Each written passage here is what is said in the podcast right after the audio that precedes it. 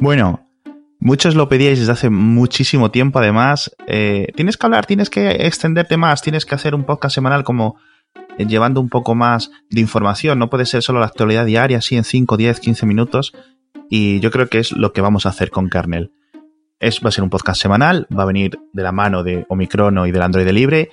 Y como es el primer episodio, quiero y he invitado a mi amigo Paolo. Hola, ¿qué tal?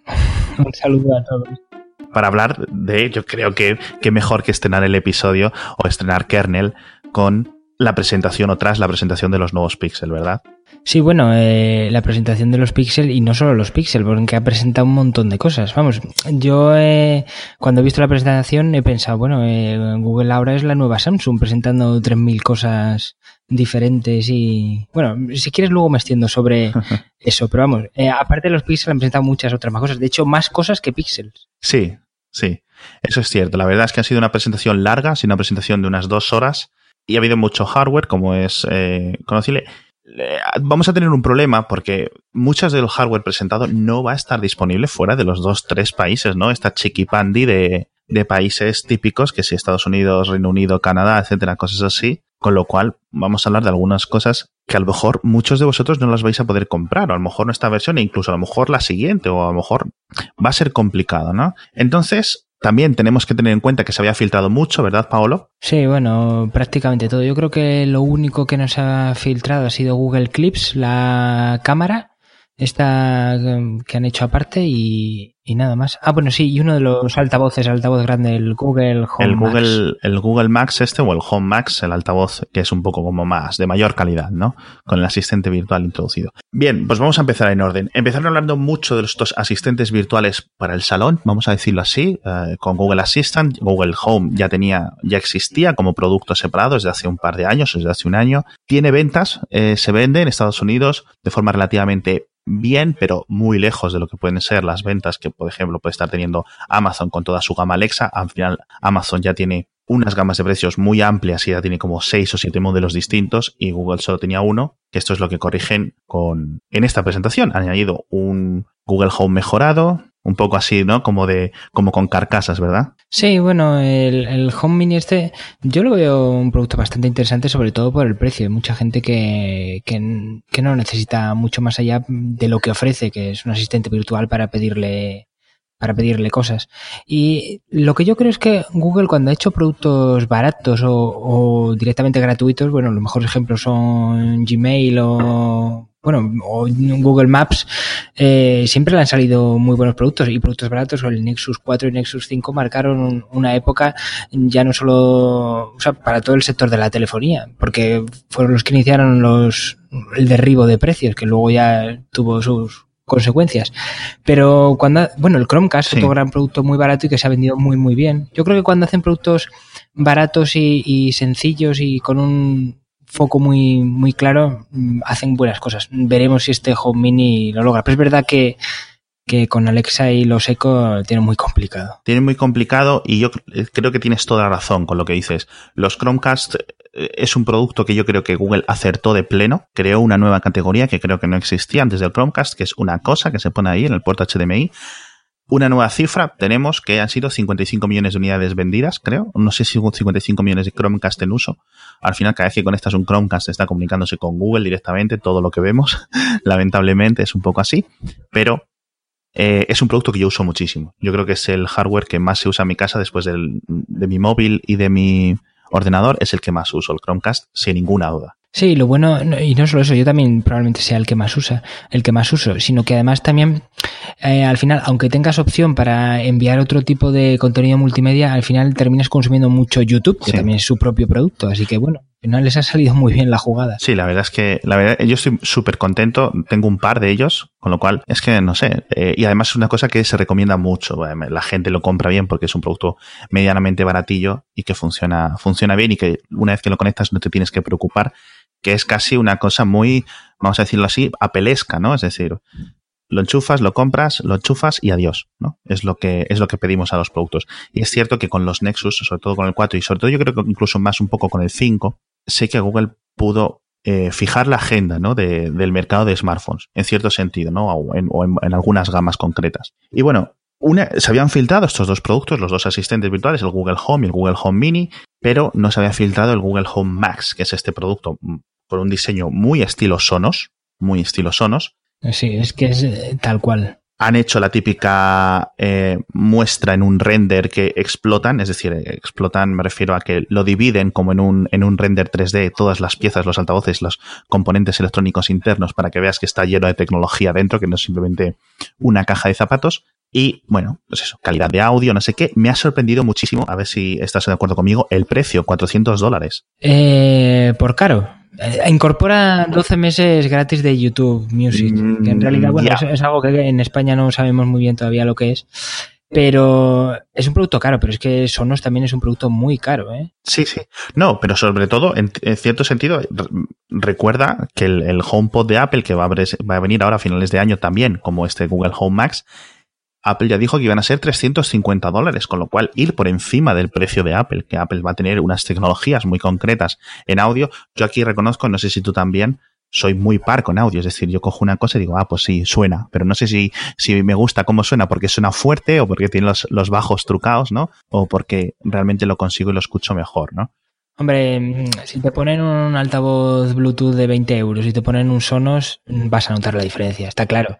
Eh, eh, obviamente hay un rango de precios de 300 euros de diferencia, pero pues es que no lo sé, sin probarlo no sabemos si el audio llega, o sea, da la talla. Supongo que por ese precio eh, se debería. Pero claro, la pregunta es, ¿quién va a comprar esto? Los que son muy sibaritas con el audio probablemente no se vayan a un producto de este tipo, se vayan a algo especializado. Entonces, bueno, pues a lo mejor están buscando el, el mismo tipo de público que, busca Apple, no lo sé. Puede ser, y es una buena cosa, y es una buena nota que das ahí, porque Amazon, a pesar de todos los productos que ha hecho con la gama Eco, no ha hecho ninguno de gama alta, no, nunca se ha ido a este, a este mercado. De momento, claro, nadie diga o nadie puede decir que a lo mejor en 2018 o a finales de 2017 puede salir algo concreto. Apple, el primero que hace directamente se va a ir a esa gama y es curioso que Google intente jugar a ambos bandos. Ya, pero, mm, pero Amazon, o sea, en realidad siempre va a hacer productos baratos porque su, interés es vender, venderte o productos o servicios. Al final, su núcleo es ese, o sea, su interés es ese. esta gente, Apple y Google, te están vendiendo directamente el producto, no el servicio que hay detrás. y si, si viene es, bueno, pues, paralelo, pero, pero no es fijo como... Eso es. Y luego, y luego creo que se estaba súper alargando la presentación, creo que llevaban como 50 minutos y además habían presentado altavoces, que era como, vale, chavales. Aunque ya habían avisado que iba a ser una presentación de dos horas. Y presentaron el Pixelbook. El Pixelbook, de nuevo, otra misma historia. Un portátil con Chrome OS, empieza en mil dólares, no hay precio en España porque no va a salir. No sé si hay mucho que decir. No, yo tengo curiosidad por saber lo que piensas. Yo creo que piensas mal sobre él, ¿no? No sé. Pero yo creo que pienso diferente. No pienso mal, soy muy escéptico de, la posición en el mercado. Sí, bueno, escéptico yo también soy eh, casi con todos los productos que sean de, Google, porque, a ver, Google no hace hardware. Entonces hay que ser escéptico y es bueno ser escéptico con todos sus productos. Y además, el, el bagaje que tiene tampoco es muy bueno. Por ejemplo, hablando precisamente del Chromecast, el primer modelo era malo era malo. Y estamos hablando de un producto que luego en la segunda versión ha sido muy bueno. Entonces, sí, hay que ser escéptico. Pero yo tengo ciertas esperanzas, sobre todo hay que ver que tiene muy buen precio para la tecnología que incluye el Pixelbook. No se va. Cuando lo presentaron, yo dije, ya verás, esto se va a ir el modelo básico a 1.500 dólares. Y al final han sido solo 1.000. Y eh, quiero decir, incorpora un, un Intel i5 y eh, pantalla táctil y tiene muchas cosas. Veremos cómo funciona. Lo que a mí lo que me escama de todo esto es que sigan manteniendo dos sistemas operativos que cada vez se parecen más, como Chrome OS y Android. Es algo que todavía no entiendo, pero bueno, algún día nos desvelarán qué, quieren hacer con, con, eso. Sí, porque al final este proyecto Andrómeda, que hace un par de años, año y medio, que se huele o que se rumorea, que bueno, realmente está el código fuente, está ahí publicado y vemos cómo Google va avanzando y va publicando nuevas cosas, está muy lejos de llegar a, fruto, ¿no? De, florecer. Yo te digo que soy escéptico con el, con el Pixelbook, no por nada. Es decir, si este producto llegase de la nada, yo me sorprendería. Eh, soy escéptico porque viene de un Chromebook Pixel de 2013, otro con un Book Pixel de 2015 que han vendido eh, muy pocas unidades Y aquí yo lo entiendo que al final este es el límite que tiene Google, es que, bueno, pues eh, uno de los grandes límites que tiene este portátil es que tiene Chrome OS. Chrome OS es fantástico para un montón de cosas, pero yo creo que la gente capaz o dispuesta a gastarse estos mil dólares más otros 100 de, del lapicero este electrónico digital en ello, va a ver que tiene mejores opciones porque al final las limitaciones de Chrome OS siguen existiendo en cierto sentido. Ya, pero entonces me estás diciendo que el, que el iPad Pro no tiene sentido. Y, si lo tiene. Mira, yo precisamente eh, llevo una semana trabajando, ¿eh? no usando, trabajando con el iPad Pro. Y salvo dos cosas muy concretas, es verdad, para el tipo de trabajo que yo hago, me sirve perfectamente. Estoy muy, muy encantado. Y estamos hablando de, de iOS. Eh, Chrome OS es bastante más polivalente en el área de productividad. Estoy totalmente de acuerdo que Chrome OS tiene algunas ventajas, como por ejemplo, sobre todo con respecto a iOS 11 en la versión del iPad, pero aún así el, iPad tiene mejores herramientas, es decir, aplicación por aplicación, en el iPad hay mejores, digamos, apuestas, sobre todo si vas al terreno creativo, territorio digital, ¿no? Que simplemente quieres que Gmail, Google Drive, etcétera, funcionen bien y un montón de atajos de teclado, Chrome OS es perfecto, ¿vale? Que quieres un poco más o lo mejor de ambos mundos, al final tienes que ir o por un portátil con Mac o por un portátil con Windows, ¿no? Yo creo que son las dos opciones. Entonces creo que queda, ya digo, tristemente en tierra de nadie. Pero bueno, ojalá me equivoque y ojalá esto empiece a tirar, porque al final si no, Chromebook o la gama Chromebook va a seguir quedando un poco como, pues para escuelas que les compras ahí eh, a portátiles de 300 euros que, o de 400, que es donde, donde está tirando todo, casi todo en general. Ya, de todas maneras, eh, hay dos vertientes. O sea, el producto puede ser muy bueno, pero no funcionar. Esto lo hemos visto muchas veces. Y yo creo, ahí sí que estoy casi seguro de que no va a funcionar, no va a tener muchas ventas. Pero creo que sí puede ser un buen producto. Y creo que, se debe seguir apostando por este tipo de sistemas operativos que para muchísima gente son más que suficientes. Eso es cierto. Lamentablemente se va a quedar en Reino Unido, Canadá y Estados Unidos, con lo cual pues eh, al no ser que nos importemos alguno o alguna vez nos compremos algo a través de algún canal minorista, pues no vamos a poder acceder a ellos. Decías que puede ser un producto bueno y a pesar de no vender mucho, y es cierto, por ejemplo, pasa mucho eh, en, Android, ¿no? Hay grandes smartphones que pasan casi desapercibidos. Uno de ellos fue el Pixel original, que justo el año pasado, pues, eh, era uno de los tres mejores smartphones del, de 2016, sin ningún tipo de dudas. Yo creo que podemos afirmarlo. A lo mejor podemos tener un poco de discusión, podemos bajar la top 5 dependiendo de ¿no? las características que quiera. No, no, yo creo que top 3 perfectamente, sí. Sí, sobre todo una cámara, una, un estilo de, de acercamiento, por decirlo así, una forma de ver el mundo de las cámaras, que fue con mucha computación, con mucho proceso, más que con mucha óptica, etcétera, que eh, pilló por sorpresa al resto de jugadores del mercado, yo creo. Y básicamente el Google Pixel 2, vamos a hablar ya de ellos, es más de lo mismo, ¿no? Vienen dos modelos muy similares, Google Pixel 2 y Google Pixel 2 XL, ambos con estos bordes apretables, vamos a decirlo así, que activan el Google Assistant, creo que no hacen nada más.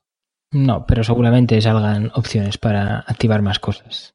Y bueno, pues los colores son un poco lo de menos. Eh, me parece mucho más atractivo el modelo XL, sobre todo por el diseño. No es sin marcos, tiene bastantes marcos. Creo que tiene más marcos que, el, que por ejemplo, un LG V30 o mucho más marcos que a lo mejor. Sí, sí, sí. O sea, es, es como un Sony Xperia de 2012. Es algo terrible. no, el, el, Sony Xperia es la versión normal. La versión que no es XL es, tiene muchísimos marcos.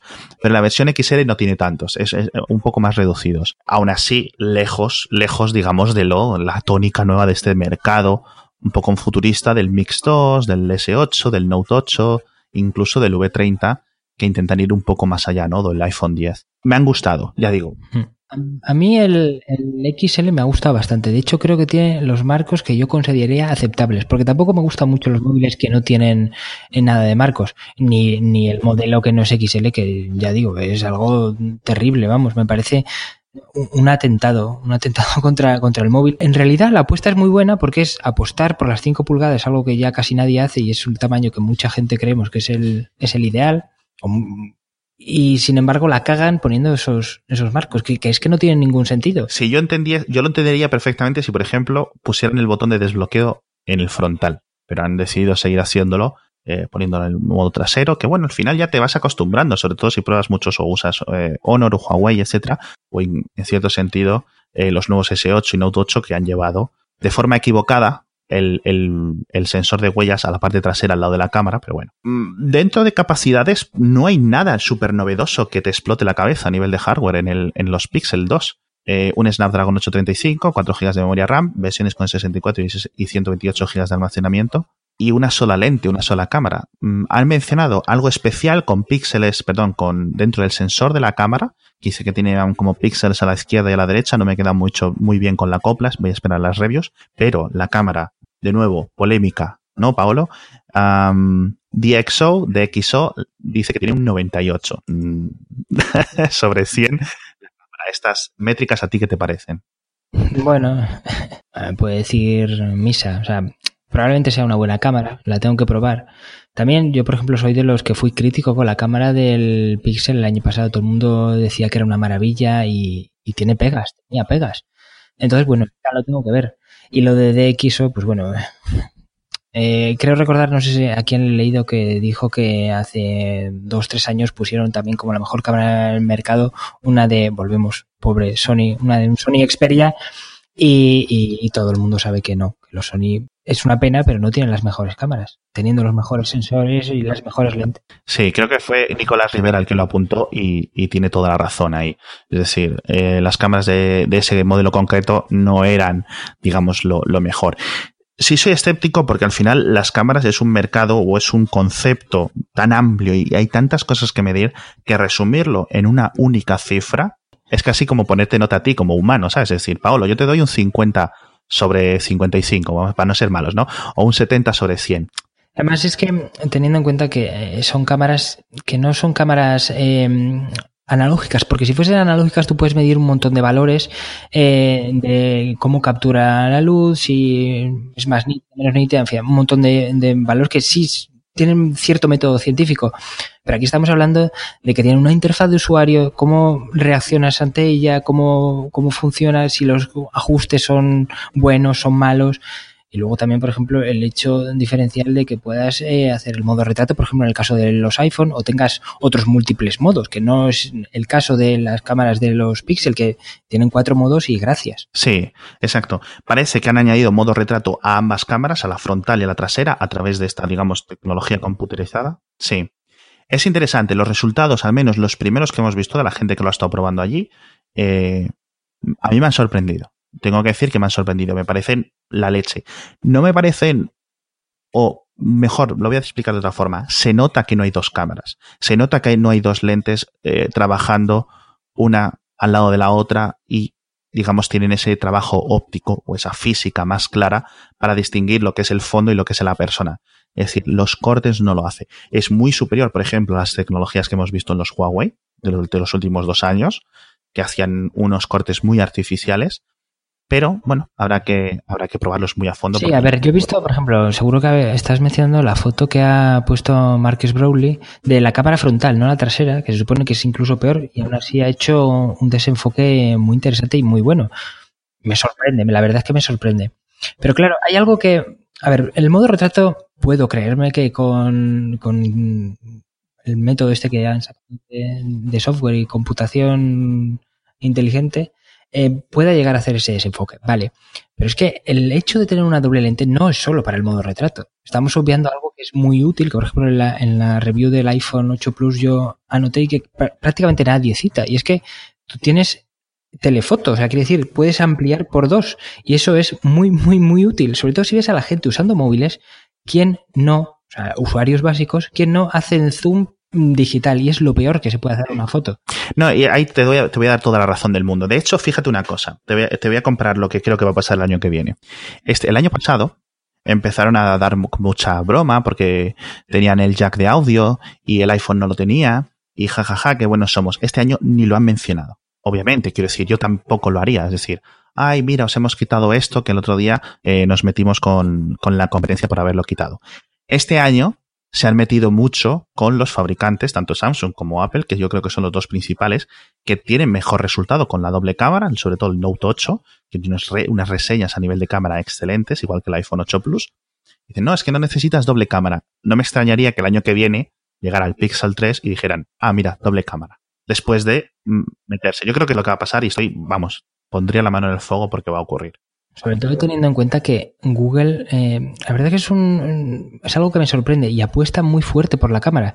Es un sector que mm, requiere muchísima tecnología y mucha inversión para tener buenos resultados. Solo hay que ver el ejemplo. Los dos únicos que destacan son los que mejores cifras de ventas tienen, que son Samsung y Apple.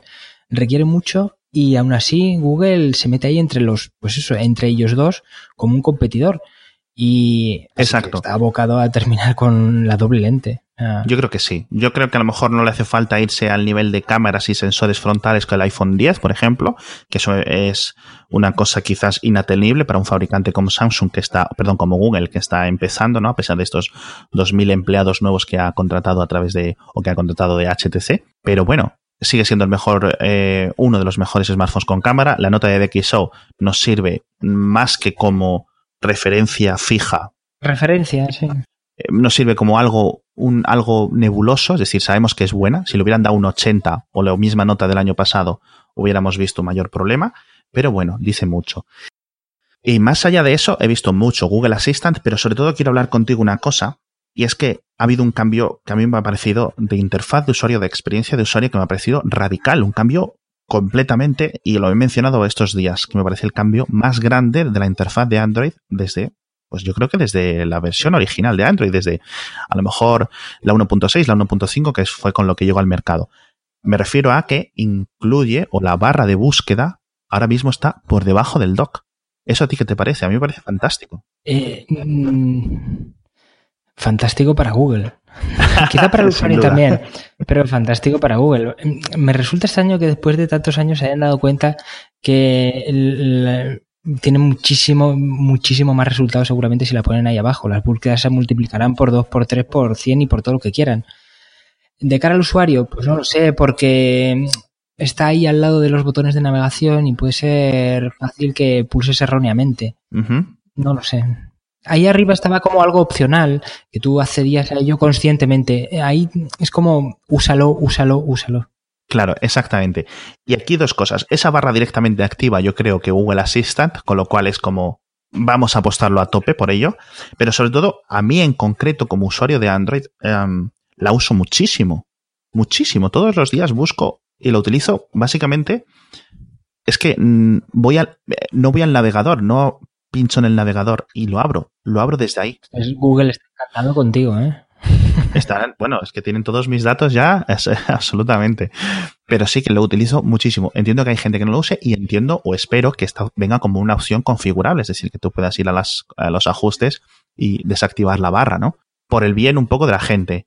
Em, más temas. Vamos a comentar el precio. El Google Pixel 2 reduce el precio comparado con el modelo Mm, pequeño, vamos a decirlo así, mejor dicho, vamos a decir mediano del año pasado, 649 pero el mayor aumenta el precio, creo que se sube hasta 849 dólares en Estados Unidos, más los impuestos concretos de donde sea, y se ha confirmado que en España sí va a estar disponible, no han dicho fecha, finales de año, puede ser noviembre, puede ser diciembre, no lo sabemos, de forma exclusiva con Orange, a partir de 959 euros con el IVA incluido. ¿Qué te parece el precio? Bueno, ya te adelanto, ya te adelanto que seguramente esté antes de las compras de Navidad. Es decir, para principios de diciembre, como muy tarde, estará sí o sí, porque si no, no tiene sentido. Claro.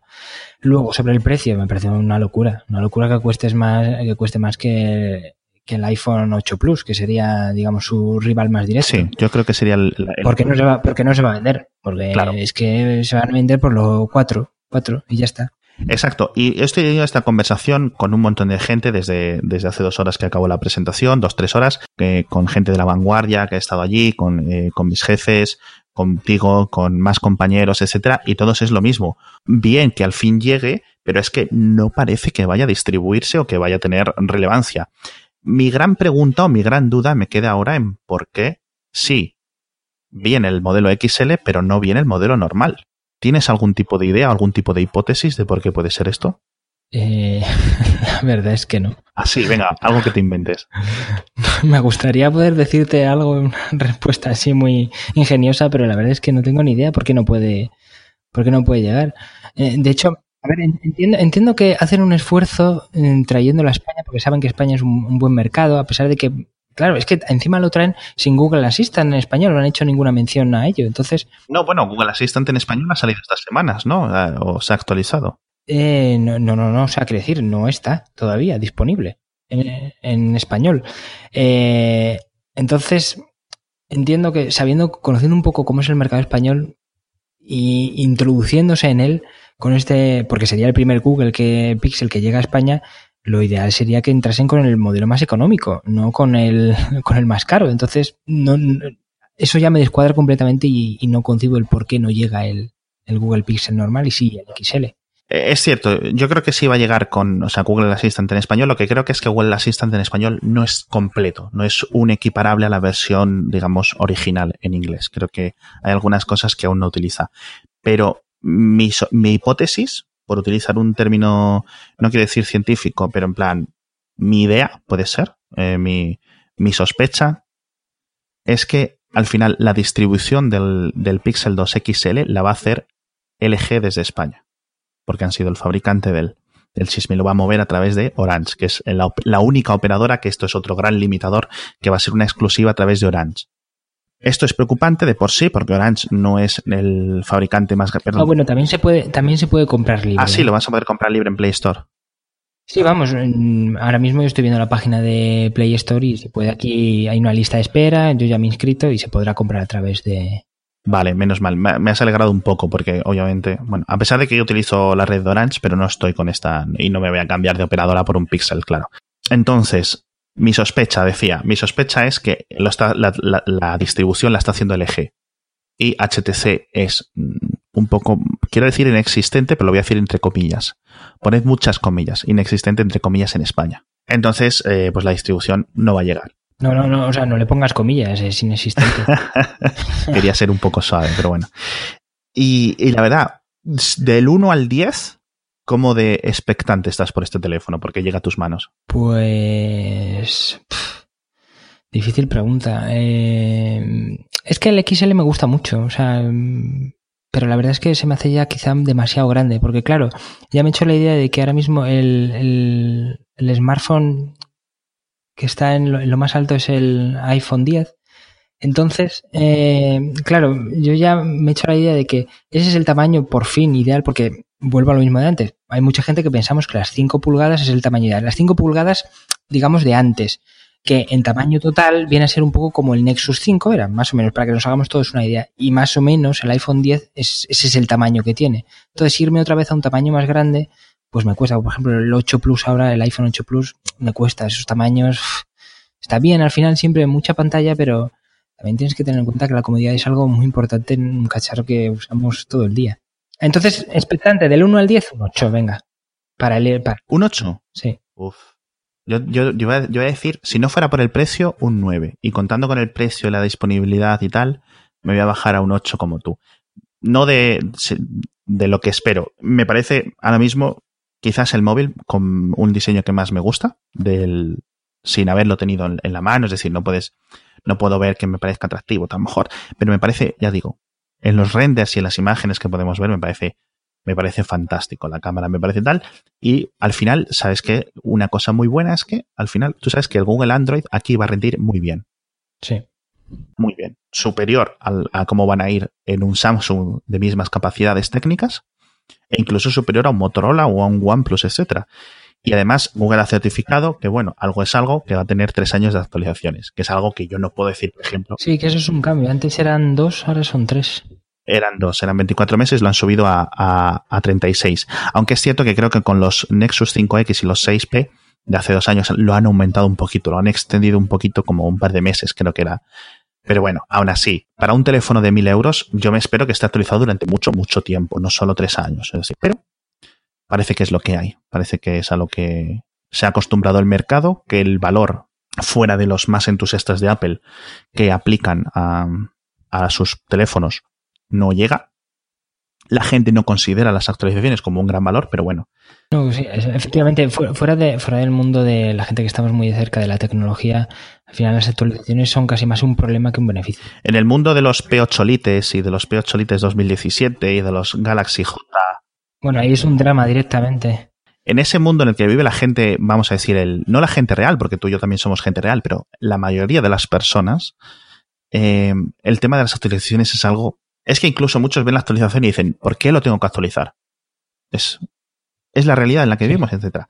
Pero bueno, y para acabar, yo creo que podemos obviar el tema del Daydream View, que a mí me parece una cosa totalmente insignificante, pero sí me ha parecido muy bueno eh, el tema de los Pixel Buds. Estos. Mm, la gente está diciendo son los AirPods de Google. A mí me parece más los Beats X de Google, pero porque van con el cordón atados el uno al otro. ¿A ti qué te ha parecido? Sí, bueno, yo creo que han intentado efectivamente hacer unos AirPods, pero eh, buscando algo de diferencia. Por ejemplo, algo que se recrimina mucho a los AirPods es que se caían o, bueno, pues estos le han puesto el cordoncito para que no se te caigan o, bueno, para a lo mejor hacer deporte pues sean un poco más seguros. También le dan un poco más un aire más deportivo, más juvenil el tener el cordoncito y tener este aspecto. Pero, ojo, lo que me ha dejado absolutamente loco, yo creo que es lo más importante, o sea, lo que más me ha impresionado de toda la presentación ha sido el sistema de traducción simultánea de los AirBoots estos. Es impresionante. Totalmente, totalmente. Eh, han hecho una demo de traducción simultánea, que por cierto, por cierto, Google tiene a Ray Kurzweil, que es el, el autor o uno de los grandes científicos o grandes científicos, barra ingenieros de la traducción simultánea, y que es este, la mucha gente lo va a conocer como es el, loco de la singularidad, ¿no? Que siempre va a llegar. Bueno, pues Ray Kurzweil, la mayor parte de su trabajo, el núcleo de su trabajo es traducción simultánea. Y el hecho de que Ray Kurzweil esté trabajando en Google desde hace, ¿cuánto? ¿Tres, cuatro años o algo así? Yo creo que ha, podido o posibilitar algunas cosas en este aspecto. La demo es futurista, no futurista a nivel 2100, pero futurista a nivel 2017, que es el año en el que estamos, y me parece que es una cosa que hacen muy por encima, por ejemplo, de los AirPods.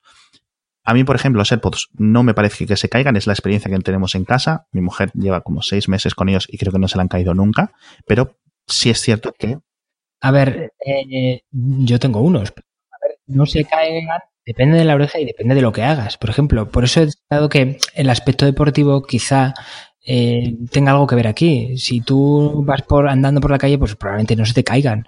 Eh, pero si yo que sé, por ejemplo, yo que monto en bici, vas a 40 por hora, pues a lo mejor si se te caen y tienes un problema. Entonces, bueno, tener cordoncito, pues es. Te da algo más de seguridad. Sí, es cierto. A mí me parece, sí, mm, no voy a decir que son más feos. He visto mucha gente que criticaba el aspecto de los, de los, uh, de estos Pixel Buds, pero yo voy a decir que, vamos, es que no quiero mojarme, me parecen normales, ¿no? no sé si los pondría en mis orejas o no, o saldría a la calle y tal, pero bueno, yo creo que la gente no le aplica tantísimo valor a esto. Bueno, no le aplica tantísimo valor, eh, quiero decir, la mayoría de la gente que ves que tiene cascos presume de ellos, porque tienen esos cascos de diadema enormes, colorines, es decir, a la gente le, le, importa bastante. Pero es verdad que a lo mejor no es el mismo tipo de público el que va a usar esto que el que presume de tener unos bits con una B grande. Te voy a dar la razón. Por una parte, está guay porque son los primeros auriculares con Bluetooth que se conectan mágicamente a, los, a un teléfono Android, como por ejemplo los, los, AirPods a los iPhone. Tú puedes usar unos AirPods con un, con un Android, pero la configuración es la típica de teléfonos, o perdón, de auriculares con Bluetooth, que es un poco aburrida, un poco complicada. Y estos Pixel Buds van a funcionar de forma pues perfecta con, al menos con los Google Pixel. De nuevo, 160 dólares, el precio es similar al de los AirPods. A mí me parece que lo, lo, que hemos comentado antes, un buen producto que va a vender poco. A nivel de lo de la traducción simultánea, yo creo que debería de funcionar con el teléfono solo, ¿no? Eh, pues no lo sé. Como, como, como, no sabemos exactamente qué es la tecnología que llevan, pues mm, sí, es posible que. Pero no, que, que, probablemente quieran tener eso. Seguramente se puede hacer directamente con un teléfono, pero quieran reservarlo para el producto, para tener añadirle un poco más de valor y que se pueda vender de alguna manera. Sí, y la verdad es que eh, poco más. Una presentación muy amplia de Google eh, para no ser una compañía especializada en hardware, pero que yo creo que denota que eh, este es el no el primer paso, pero sí el primero de muchos eh, hacia eh, algo que cada vez se toman más en serio. Yo creo que la compra o el traspaso de 2.000 empleados de HTC, como decíamos antes, va a influir. Van a tener más ingenieros, más recursos para construir cosas, más experiencia, sobre todo, de un equipo especializado, de nuevos equipos especializados. Y yo creo que Google mmm, va a empezar a hacer cosas un poco serias. Es un poco tarde, por decirlo así, dentro del mercado de smartphones, que ya está casi todo vendido, ¿no? ¿Tú qué piensas? Sí, yo creo que en el mercado de smartphones lo tienen muy complicado y, si quieren hacer algo es a muchos años vista, o sea, para que puedan tener buenos, resultados y se esté condeando con los mejores, o sea, es que mínimo por lo menos cinco años de gastarse mucho dinero en, publicidad, porque al final es lo que necesitan y cómo se terminan vendiendo estos productos de función en retails, en operadoras, publicidad, en fin, es mucho dinero, tendrán ganas de gastarse. Y yo creo que eso es lo que me fastidia un poco, ¿no? Que parece que tienen un producto que es ciertamente caro, pero que está ahí con los mejores smartphones del mercado, es decir, no desmerece, ¿vale? Eh, que tiene una de las mejores cámaras del mercado y aún así siguen haciendo una distribución muy mala. En Estados Unidos van a seguir eh, exclusivos a través de Verizon, em, en otros países idénticamente, en España a través de Orange, mm, con pocas unidades, con solo un modelo de las dos versiones. No es porque ellos no, no, quieran, es que seguramente ese mercado sea ultra agresivo y en cuanto toques a otro operador o te salte, te salte Samsung y, te muerda directamente. O sea, es que eso es un costo privadísimo. Sí, sí, sí, ahí se mueve mucho dinero y, claro, no te puedes llamar Google o te puedes llamar Rita, ahí no puedes hacer nada. Mm, puede, ser un, puede ser una explicación interesante para uno de los problemas que eso. Me voy a esperar al Google al Pixel 3. Si el Pixel 3 la distribución sigue siendo la misma que en el Pixel 2, así muy limitada, ¿vale? No voy a decir nula, porque en el Google Pixel original fue nula, ¿vale? Fue una, una, distribución muy mala a nivel internacional. Creo que estuvo como en tres o cuatro países, incluyendo India, que no sé cuántas unidades vendería en India. Eh, esta no es nula, es limitada. Si el Pixel 3 viene con una distribución así de este estilo, yo creo que te voy a dar la razón. Pero eso no quita para que en otro tipo de productos de hardware sí que puedan hacer cosas muy interesantes. Exacto. Exacto. Y yo creo que es donde está la mayor parte de la evolución para Google, al menos ahora, ¿no? Ya tiene el control de la mayoría de los smartphones que se venden en el mercado eh, a nivel mundial fuera de China, con su sistema operativo. Es cierto que los demográficos son los demográficos que son, pero bueno. Eh, y claro, a través de los asistentes del salón, de los altavoces, de los cascos, de los auriculares, que al final hacen una, una estrategia quizá inversa o, paralela, pero inversa a la de Apple. Apple está consiguiendo en los últimos años eh, muchísimos usuarios gracias al teléfono y se están pasando pues a otro tipo de productos, incluso a, los ordenadores. Gente que no, eh, nunca ha sido usuaria de, Mac. Y a lo mejor Google puede hacer lo contrario, a través de otros productos terminen llegando hacia el smartphone. Ah, pues eso puede ser. Puede ser un, un, planteamiento interesante. Bueno, Paulo, muchísimas gracias por ser el primer invitado en, en Mixio, bueno, en Kernel. Ha sido un placer. Hasta otra. Hasta otra.